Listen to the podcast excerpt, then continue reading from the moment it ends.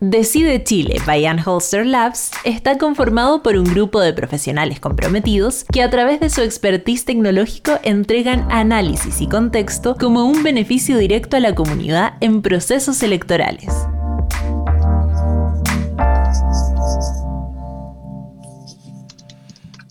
Muy buenas tardes em, a los que nos escuchan. Estamos de nuevo en Unhosted Labs, en un nuevo podcast donde tenemos de invitado hoy día al gran periodista Eduardo Olivares em, y está con nosotros también Ana María Galvez, nuestra directora de comunicaciones. Y hoy día lo que vamos a hablar va a ser sobre em, la paridad y la elección de los constituyentes.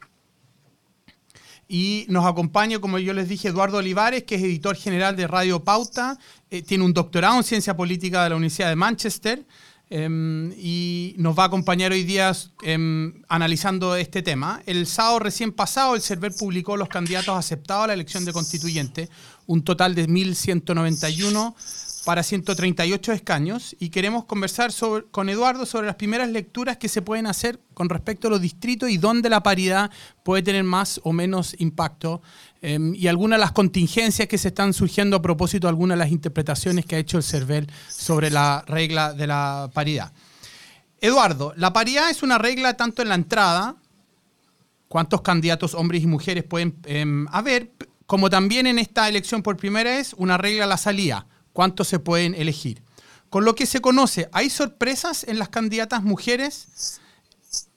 Muchas gracias Cristóbal, muchas gracias Ana María por la invitación. Hay sorpresas sobre todo a partir de lo que sucedió el 23 de enero, precisamente cuando el CERVEL publicó las listas de candidaturas aceptadas y rechazadas.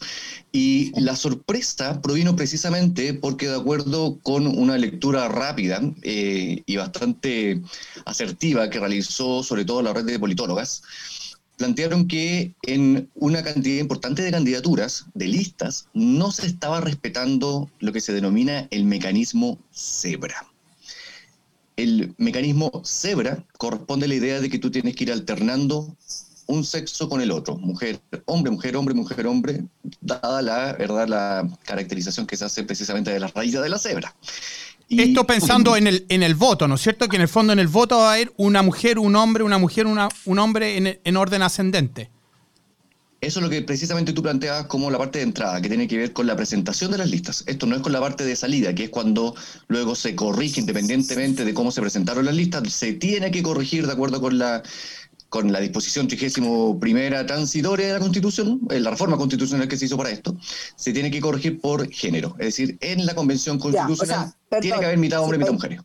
Para interrumpir, yo cuando vaya a votar el 11 de abril, eh, me voy a encontrar con una papeleta en que van a ir eh, eh, eso, alternado hombre-mujer, hombre-mujer, hombre-mujer. ¿Así va a ser? Sí, pero parte la mujer. Primero una mujer, después un hombre, mujer. Ya. O, o, Ana María, o no. O quizás no te encuentres con eso. Y es allí la polémica. Ya. La, en la reforma constitucional que se hizo, esto se aprobó en marzo del año pasado. Se estableció una disposición transitoria, la trigésima, y en esa disposición se planteaban dos incisos fundamentales para esto. En el primer inciso había una regla, y esa regla decía, todas las listas que se presenten tienen que ir encabezadas por una mujer. Y a continuación tiene que ir un hombre, y así de manera alternada sucesivamente. O sea, hasta el final de los tiempos. ¿okay? Si usted tenía una, una lista de cuatro, de seis o de siete, da lo mismo, siempre tenía que ir alternado mujer, hombre, mujer, hombre, mujer, hombre, y hasta ahí, la verdad, que si uno veía alguno de los casos que se presentaron, por ejemplo, de la que se menciona siempre es la lista de Mariana Elwin, que va por el distrito 11. Bueno, ella lo que hizo fue ponerse ella como cabeza de esa lista. Luego viene un, hombre, mujer, hombre, mujer, y termina en hombre, hombre. Entonces, si uno solamente ve la regla de la, del mecanismo cebra del que hablamos, bueno, esa, esa lista tuvo que haber sido rechazada por el CERVEL, eh, por el CERVEL y no fue rechazada. Ya. y eso es por la interpretación que dio el CERVEL, que es ahí donde está el punto de discusión y es lo que en el fondo ha, generado polémica. Y la polémica está precisamente porque el CERVEL dice, sí, eso es correcto, efectivamente no, no pareciera cumplir la regla 1, pero resulta que hay una regla 2. Y la regla 2 proviene del siguiente inciso Y este inciso, se lo voy a leer, es muy cortito, esta parte dice, en cada distrito electoral, las listas integradas por un número par de candidaturas deberán tener el mismo número de mujeres y de hombres. Hasta ahí evidente, ¿cierto? Si el total de postulantes fuese impar, un sexo no podrá superar al otro en más de uno. Y es aquí donde el CERVEL planteó, no dice el legislador, no dice la ley, que tiene que ser una mujer más que los hombres dice un sexo más que el otro sexo. Y por lo tanto, si se interpreta de esa manera, efectivamente en algunos casos no se respetaría la regla de cebra. Y por eso se validó ese tipo de listas. y ahí es donde se produce la polémica. De estas... Claro, ahí, viene la polémica. las politólogas reclamaron porque plantearon que durante toda la discusión legislativa siempre estuvo pensado que hubiese si no paridad, como sería en una lista, en una lista, ¿verdad?, con una cantidad par de candidatos, siempre debido a la interpretación de la primera regla para que fuera armónica con la segunda, tenía que necesariamente haber una mujer más. Así lo dicen con todas sus letras, es parte del reclamo que hicieron ese día, y luego además se ha formalizado por medio de un oficio que, por ejemplo, ha mandado una serie de, diputadas de distintas tendencias políticas al CERVEL, al que le han pedido que primero reinterprete esta norma y luego que aquellas listas que no se ajustaron a la, regla de la cebra se les dé un tiempo para ajustarse. O sea, porque, porque si el CERVEL dijera, bueno, ya saben que ustedes tienen razón, se caerían más de 30 listas. Mm. Más de 30 listas quedarían invalidadas solamente por este nuevo criterio. Ahora, yo quisiera comentarle un, detalle que yo creo que ha sido poco eh, revisado, que tiene que ver con que cuando se discutió esto en el Congreso, recordemos que se discutió, esto se despachó en cuatro meses, partió la discusión en diciembre del 2019, se despachó en marzo del 2020. Hubo en parte de las conversaciones, en la primera mm, comisión de constitución en la Cámara, una indicación propuesta por el diputado de Evópoli, Andrés Molina. Y el diputado de Evópoli, Andrés Molina, propuso, fíjense, esta regla que venía a continuación de esta de Zebra. ¿eh? Esta de Zebra fue la primera y fue rápidamente aceptada. No hubo mucha controversia ahí. Y luego dice lo siguiente. En los distritos donde exista un número impar de candidaturas, el número de candidatas mujeres superará en uno al de candidatos hombres. Podrá superarse ese guarismo del 50%. Es decir, en la discusión, en el Congreso, hubo una indicación en que se planteaba explícitamente que siempre tenía que haber una mujer más en caso de las listas impares. Pero esa fue rechazada. ¿Qué pasó? Y fue rechazada. Fue rechazada. O sea, o sea, tienen razón entonces las politólogas de estar furiosas. Pero es que. No, pues, al contrario. No, voy a decir que tiene razón, no, pero, pero yo, creo que es el contrario. Yo creo que ahí tiene, de hecho, ahí hay un argumento, lamentablemente, en contra de lo que plantean ellas porque habiendo sido discutido una norma explícita, que decía que las mujeres siempre iban a tener que ser más, esa fue rechazada. Y en cambio lo que fue aceptada es la que hablaba de sexo en genérico, de que nunca podía haber representado un sexo más que el otro. Ahora, la ley...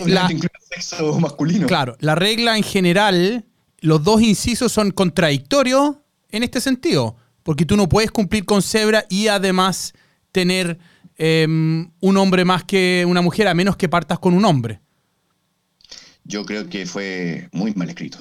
Porque si la interpretación y la intención siempre fue que hubiese una mujer más que, los hombres en los casos de lista impares, bueno, ¿por qué no se dijo así nomás?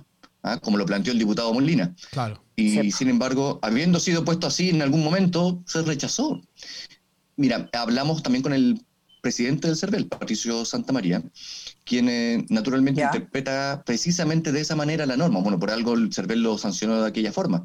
Él dice, si el legislador hubiese querido que siempre hubiese una mujer más en las listas con candidatos impares, hubiese dicho que hubiese una mujer más y no que hubiese un sexo más. Entonces, hay otros abogados que dicen que aquí aplica algo que se llama el principio de la especialidad. El principio de la especialidad dice que siempre predomina o tiene preeminencia, ¿verdad? Algo que es más específico que una norma general. La norma general sería la regla severa. Eso es lo general.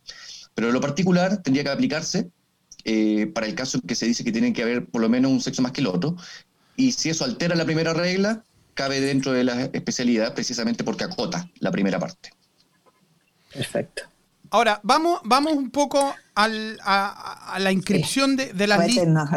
Al a la inscripción de las listas y lo que está pasando en algunos, en algunos distritos, ¿no es cierto? Em, a, mí al menos algunas cosas que me llaman la atención, que si uno mira la, elección de diputados del 2017, hubo muchos distritos donde habían mucho más candidatas mujeres que hombres. Y y el que yo pienso más directamente es, por ejemplo, el Distrito 12 en Santiago, se eligió la diputada Camila Vallejo, ¿no es cierto? Se eligió la diputada Pamela Giles, y ahí uno ve, si uno compara el porcentaje de mujeres candidatas del 2017 ahora, bajó, incluso con la regla de, la, paridad. De hecho, tanto así que Pamela Giles arrastró a, Miguel Crispi, que hoy día también es diputado, sacaron más, ella sacó más votos que él. Entonces, mi pregunta es si uno mira algunos distritos, ¿hay algunas sorpresas en términos de las mujeres que se están presentando que pueden verse beneficiadas por esta regla? Mira, hay una. Mm, es curioso lo que sucede con algunos lugares, porque, por ejemplo, hay una candidata de apellido Noales que representa un movimiento que explícitamente se denomina feminista. Y debido a que hubo unos problemas con la, con la inscripción de una candidata mujer en su lista, ellos terminaron con eh, también incumpliendo la regla eh, cebra. Terminaron con una lista impar que tiene más hombres que mujeres. Entonces, eh, ahí tiene un ejemplo de algo muy extraño que sucede debido precisamente a que por no cautelar que una de las candidaturas cumpliera con todas las normas, la más típica razón de rechazo de candidaturas que entregó el CERVEL fue que había personas que militaban en un partido político y se inscribían, sin embargo, como independientes. eso es el reclamo de Alejandra Sepúlveda, ¿no es cierto? como el, como el reclamo de Alejandra Sepúlveda, el mismo, ella dice que aparece inscrita en Renovación Nacional, dice que ella nunca ha firmado por ese partido, y debido a eso su candidatura fue rechazada. Yo creo que solamente para poner un paréntesis aquí, porque muchas de estas candidaturas que no cumplen con la regla cebra no lo hicieron intencionadamente, no buscaron incumplir con esa primera regla, como fue el caso de Mariana Elwin, que sí, ex profeso lo hizo así porque interpretó la norma como lo hizo Cervel posteriormente, sino que hubo muchas, muchas listas cuyos candidatos, algunos de ellos, incumplieron Ah, con este que yo les menciono, por ejemplo, que eran militantes de un partido, vaya de si sabían o no sabían, eh, y por lo tanto el CERVEL los rechazó. Pero el CERVEL dijo, a ver, ahí efectivamente la lista incumple con la regla de la cebra, pero como yo estoy interpretando que puede haber hombre con hombre seguido o mujer con mujer seguido, le voy a aceptar la lista completa igual. ¿ah? Y después la lista tendrá que hacer un ajuste solamente para que respete la alternación. Em, en esos casos, como el que yo menciono, o sea, el que tú mencionas, Cristóbal, de Alejandra Sepúlveda, o el que yo menciono, ¿verdad?, de la lista de la candidata Noales, se incumplió. Y eso me parece a mí que son sorpresas que son interesantes porque se trata al final de movimientos que exprofeso han planteado los movimientos feministas como parte de su eslogan ideológico, o sea, ni siquiera de campaña, no es como quiero vestirme bien poniendo una mujer. Ellas, ex profeso, han planteado el movimiento feminista como parte elemental de sus propuestas. En el caso de Alejandra Sepúlveda en particular, ella es la directora ejecutiva de Comunidad Mujer, o sea, no puede ser más feminista que eso, y, Noales también lleva adelante este movimiento. Vamos, vamos a, la, a, la, a, la, regla misma de paridad para explicárselo a, a, a los que nos escuchan, ¿no es cierto?, en este podcast. Y eh, la regla, yo voy a dar una primera explicación. Imaginémonos un, distrito donde se eligen cinco, cinco, escaños, cinco personas, ¿no es cierto? Y para hacerlo más fácil todavía, imaginémonos que en, la regla de la elección de diputados, la regla Dion, ¿no es cierto?, se eligen cinco hombres. ¿No es cierto? Entonces, lo que el CERVEL dice que hay que hacer es que hay que ordenar estos cinco hombres que se eligen del, del menor al mayor, ¿no es cierto? Y menor en, en sentido el menor cantidad de votos y el, hombre en menor cantidad de votos reemplazarlo por la mujer del mismo partido, si es que hubiera, o de la misma lista, em, para cumplir la regla de la paridad. Si la regla de la paridad, entonces en este caso yo tengo cinco hombres, de, em, imaginemos que son todos de, del partido A, ¿no es cierto? De la lista A, tomo el último hombre y lo reemplazo por la mujer más votada de ese partido de esa lista. Chequeo si cumplo con la paridad, que significa a lo más una, un, género, eh, con, son cinco, significa o tres hombres, dos mujeres, o tres mujeres y dos hombres. Como quedo con cuatro hombres una mujer, no cumplo con la regla de la paridad, voy al siguiente hombre con la menor cantidad de votos y lo reemplazo por la mujer de la, del partido de la lista más votada tendría 3-2, cumplo con la regla de la paridad, se cierra. Así es. ha habido mucha discusión últimamente a partir, creo, de algunos videos desinformativos sobre el famoso método DONT. El método DONT se ha usado todo el tiempo. O sea, el método DONT no es un sistema electoral. Para plantear, los sistemas electorales son una cosa y los métodos de repartición de escaños son otras. El, sistema electoral que tenemos en Chile, el 2017 se aplicó en plenitud por primera vez, es un sistema proporcional moderado, se le ha denominado. Ojo, solamente paréntesis, el sistema binominal también era moderado, aunque, no, aunque no se crea, pero era moderado, era, perdón, proporcional. Era proporcional, claro. Era proporcional. Ya, pero este sistema proporcional moderado significa que em, en cada distrito hay muchas, ¿verdad?, em, escaños a repartir. Y, claro, y las listas tienen que competir, por lo tanto, por, con, más propuestas. En este caso que vamos a tener de la Convención Constitucional, como planteaba Cristóbal, en primer lugar se toma la lista que obtuvo más votos, esa siempre va a tener algún representante, sin duda, pero luego se, se tiene que poner como en un cartón, así frente a ustedes, todas las listas se ve cuántos votos tuvo cada lista. Y luego se hacen unas divisiones. Esto, esto es más complejo de explicar, pero se hacen unas divisiones que dependen del número de escaños que se reparten. Claro, la, para calcular la cifra repartidora. La, cifra, la famosa cifra repartidora que yo creo que aquellos que han estado metidos en elecciones antes, eh, lo que se usa todo el tiempo, por ejemplo, para repartir concejales y, lo que se usó, de hecho, para los diputados del 2017. Entonces, la famosa cifra repartidora determina cuántos escaños van a cada lista. Ese es el primer corte. Luego, cada lista a veces también tiene propios, su propio partido dentro, ¿verdad? Entonces, también se hace luego una suerte de cifra repartidora dentro de cada partido. Y ya después de toda esa ingeniería, se corrige por el género y es todo lo que explicó eh, Cristóbal. Es decir, si usted tiene, ¿verdad?, una candidatura, vamos a decir que son mujeres. Supongamos que las mujeres ahí tienen todas más porcentaje o más cantidad de votos que los hombres. Bueno, en esos casos, en condiciones sin corrección de paridad, todas esas mujeres, esas cinco candidatas finales, después de hacer todo lo que dijimos del DONT, podrían ir a la Convención Constitucional. Pues no, porque se estableció, ¿verdad?, en la Constitución y tiene que hacer esa corrección que decía Cristóbal, ¿verdad?, en que tiene que dejarse también que haya hombres, en ese ejemplo que estamos diciendo, que aunque hayan sacado menos votos que las candidatas mujeres, puedan entrar precisamente y ser elegidos. Sea, aquí pasaría lo que pasó, por poner un ejemplo práctico a nuestros auditores, con el colegio de abogados. Perfecto, sí. Que salieron muchas más mujeres y, o sea, yo lo miro desde el punto de vista de justicia, eh, de, preparación, hubo que sacar mujeres súper preparadas para que llenaran cupos hombres que habían tenido poca votación. Entonces, entonces, eso si uno lo lee desde el, desde el, punto de vista de la ignorancia, que es la mía, no la de experto ustedes, uno dice, bueno, esta cuestión, a ver, no estamos eligiendo a los mejores. Bueno, sí, pero por otro lado las reglas a veces determinan que, que haya estas, estos, estas cifras repartidoras que para muchas personas, como es a veces más difícil de explicar, les parece casi intrínsecamente injusta. Entonces ustedes acuérdense del caso de la Marisela Santibáñez que eh, compitió alguna vez y pese a que sacó más votación que otras personas de similar tendencia ideológica, no resultó electa en sus primeras campañas parlamentarias, ¿se acuerdan? o municipales incluso. Y es porque el, método funciona sobre todo porque premia listas a, Ana María. Y mm. eso yo creo que es muy bueno eh, tal vez destacarlo. Aquí en la Convención Constitucional y en general en todas las elecciones, tal vez con menor medida en las municipales, lo que se supone que uno está eligiendo son maneras de ver el mundo.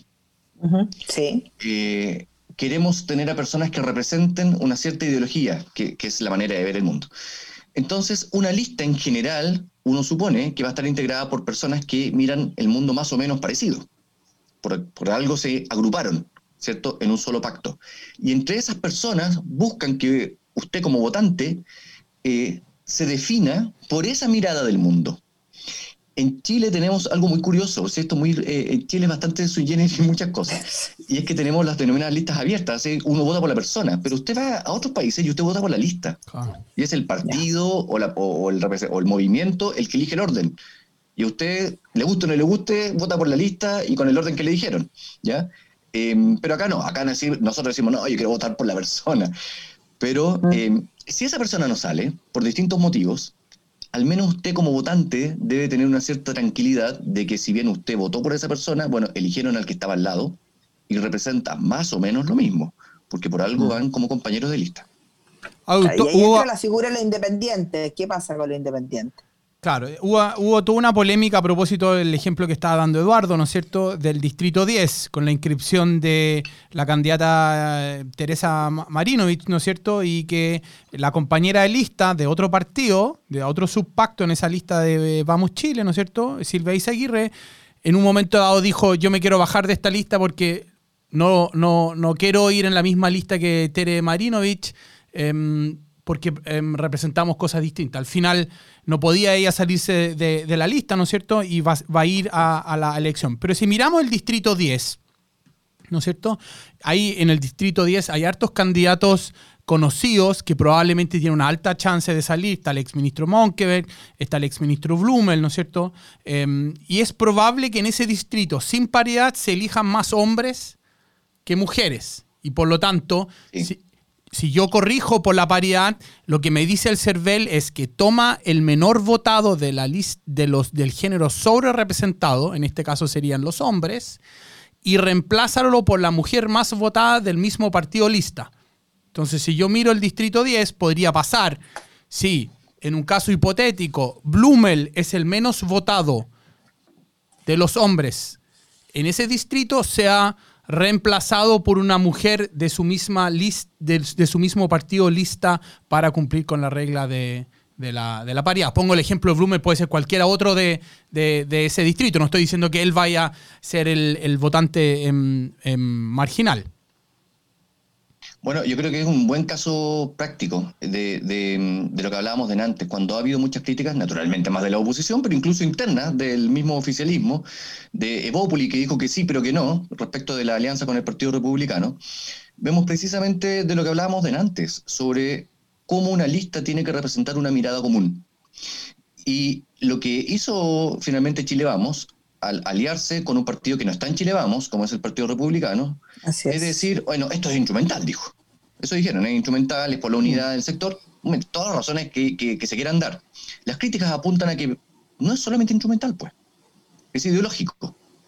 Y, lo es, es ideológico, precisamente porque si eh, Bárbara Izaguirre se siente tan en las antípodas Silvia. de Tere Marinovich, Silvia, Silvia, Silvia. Silvia, Silvia Izaguirre se siente tan, perdón, se siente tan en la antípoda, ¿verdad?, de la Tere Marinovich, bueno, ¿qué hacen juntas? Y fue el reclamo esencial, así me refiero a la esencia, ¿verdad? Del reclamo que ella eh, planteó. Claro, en otro distrito, si lo miramos al revés, ¿dónde podría pasar lo que pasó en el Colegio de Abogados? Yo pienso el distrito 12, que es un distrito que hemos mirado con más detalle porque hay candidatas mujeres fuertes que probablemente van a sacar una alta votación. Va la ex candidata presidencial Beatriz Sánchez, ¿no es cierto? En un distrito donde el Frente Amplio la vez pasada sacó una buena votación, va la presidenta de la CUT, Bárbara Figueroa, también una mujer muy conocida, que es probable que estén en, la parte más arriba de, los votos y probablemente, por lo tanto, los hombres estén en la parte más abajo. Va también por independientes no neutrales Benito Baranda, que todo el mundo cree que puede sacar una muy buena votación, sobre todo en La Pintana. Em, entonces ahí es probable que en el distrito 12 la regla de la paridad sea al revés que en el fondo salgan mujeres para que ingresen hombres para que se cumpla la regla que, se aprobó en la reforma constitucional. Oye, ahí es donde está mm, la doctora Cordero, ¿no? También. ¿También? También. Ya, También. por la UDI como independiente pro UDI o algo por el estilo. claro, entonces ahí hay tres candidatas mujeres per se ya que son fuertes, que uno creería que van a sacar una buena votación. Vamos a verlo el día de la elección. Porque además, como diría Eduardo, representan a, esas distintas miradas y, que acercan a, públicos diversos. Sí, em, podría suceder eso, claro, van, van candidatas mujeres fuertes y tienen la rastra además del conocimiento que entrega la, diputada Vallejo también en el, en el sector. Efectivamente puede ser una disputa muy interesante donde tengamos tantas candidaturas mujeres eh, que, que saquen mayoría y sin embargo probablemente vamos, eh, ustedes y todos en general los medios también vamos a estar destacando cómo en el Distrito 12, pese que había para escoger eh, determinada cantidad de mujeres, ¿cuántos, ¿cuántas reparte, perdón? Creo que siete. Cristóbal? Creo que siete. Siete. Ya, entonces, entonces supongamos que hubiera correspondido que cinco hubiesen sido mujeres, de pronto las mujeres van a tener que serle, no sé, a Shaya Gosín, por decirte un nombre que es también medio conocido, o, o, al hijo del senador Osandón, creo que está también ahí. También va. Está el actor Bastián Bodenhofer, por el Partido Comunista como independiente. Entonces, va la, hija de, la, de, la nona Osandón en esa misma lista también. Bueno, entonces ahí podría verse ese caso, claro, paradójico, ¿eh? paradójico em, que menciona Cristóbal. Es interesante ese distrito. Va, a ser interesante. Con atención. Va a ser interesante la comparación en distritos donde hombres van a salir para que entren mujeres por la regla de la paridad. Pienso en el distrito 10, ¿no es cierto? Versus distritos como el 12 donde mujeres pueden salir para que ingresen hombres en la paridad en el sentido de que, claro, uno puede decir en el distrito 12 había mujeres más competitivas que en el distrito 10, pero yo creo que también refleja un poco las preferencias, yo pienso, ¿no es cierto?, de los electores también, que quizás han tenido, yo pienso en el distrito 12, como tú bien decías, fue elegida Camila Vallejo el 2017, han habido candidatas mujeres fuertes, ese fue el distrito donde antes, cuando era todavía binominal, estaba em, Lili Pérez, Mariana Elwin fue diputada por el, por el, por la Florida, ¿no es cierto? Entonces es un distrito donde se han elegido mujeres em, importantes en el pasado. Que, que de alguna manera genera una cierta cultura. En el 10 también, Carola Toá fue diputada, ¿no es cierto?, por Santiago cuando era sistema binominal todavía. Oye, ¿cómo, cómo verías una hipótesis de esta manera, Cristóbal, Ana María? Que en el distrito 10 en particular, que se ha hecho famoso sobre todo porque pareciera que todo el mundo quería ser candidato por ese lugar. Así es. Toda la carne de la parrilla ahí. Claro, pero al final ese todo el mundo era particularmente todo el mundo que eh, pareciera que es más influyente en Twitter.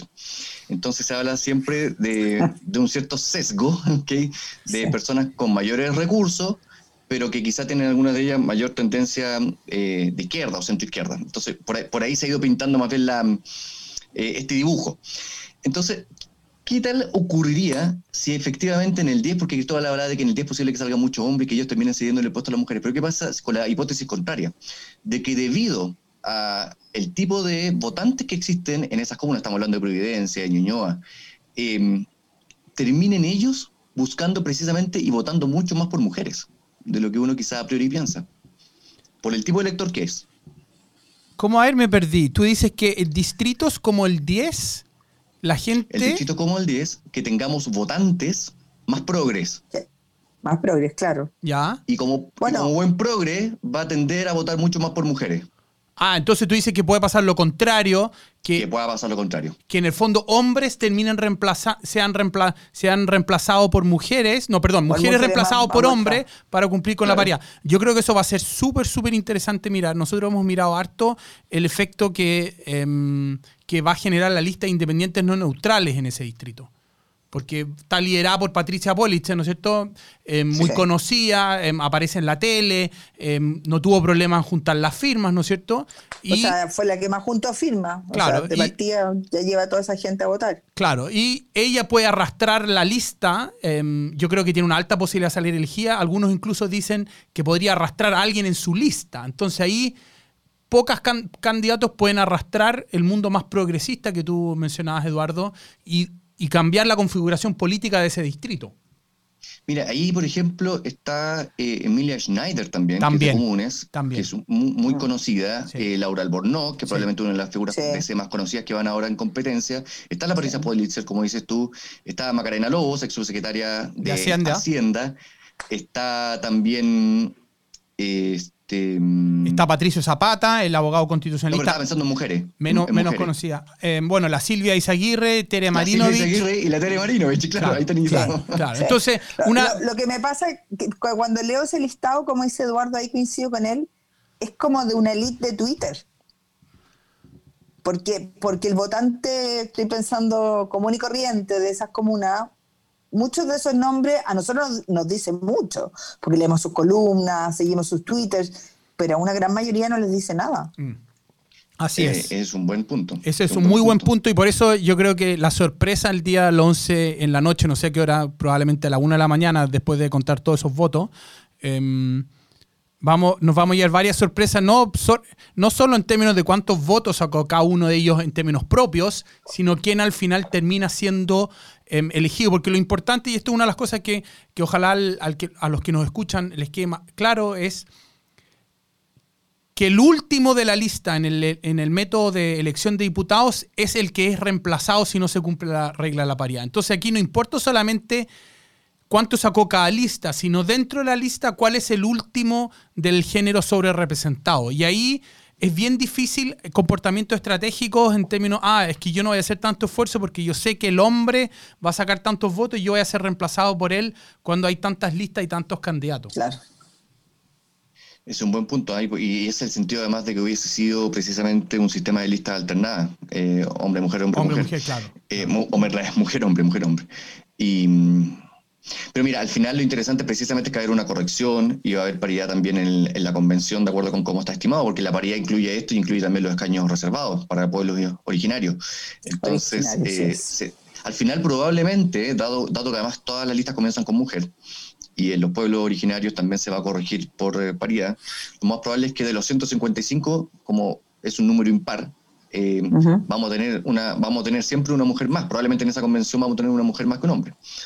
Eh, y eso sí que va a ser un hito en nuestra historia democrática. Lo que va a ser interesante es que la elección de concejales no es paritaria, entonces vamos a tener dos mundos en ese día una elección, una convención constituyente con paridad, pero la elección de concejales de la manera más tradicional. Em, yo creo que es bien probable que la elección de diputados em, cambie el tema y se, y, se, y se, ingrese lo de la paridad.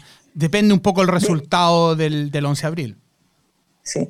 De, de, hecho, me llamó la atención la entrevista de Claudio Rego hoy día que lleva la tercera, en que, en que señala eh, que se le ha dado demasiada importancia a la constituyente y se ha como descuidado las otras elecciones porque son las de alguna manera que van a marcar tendencia a las presidenciales.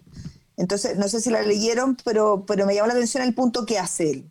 Como diciendo, estamos aquí jugándonos todas las cartas la constituyente y se está olvidando que el, el, gobernador, el que ponga la cara por la región metropolitana, va a marcar un indicador a, a las futuras elecciones.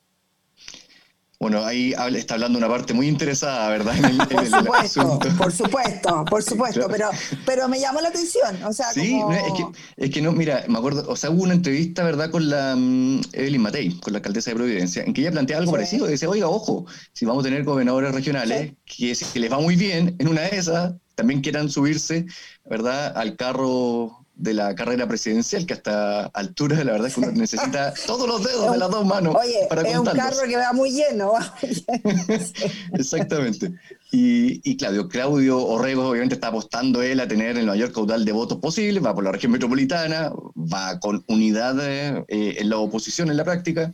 Entonces, eh, si él llega a conseguir, por ejemplo, más votos que los que consiguió Jimena Rincón en la primaria de la democracia cristiana, podría, ¿verdad?, levantar los ojitos, la ceja y decir, oye, estoy, yo aquí eh, soy potente y finalmente todos sabemos que el cargo de gobernador regional va a ser un muy lindo cargo accesorio.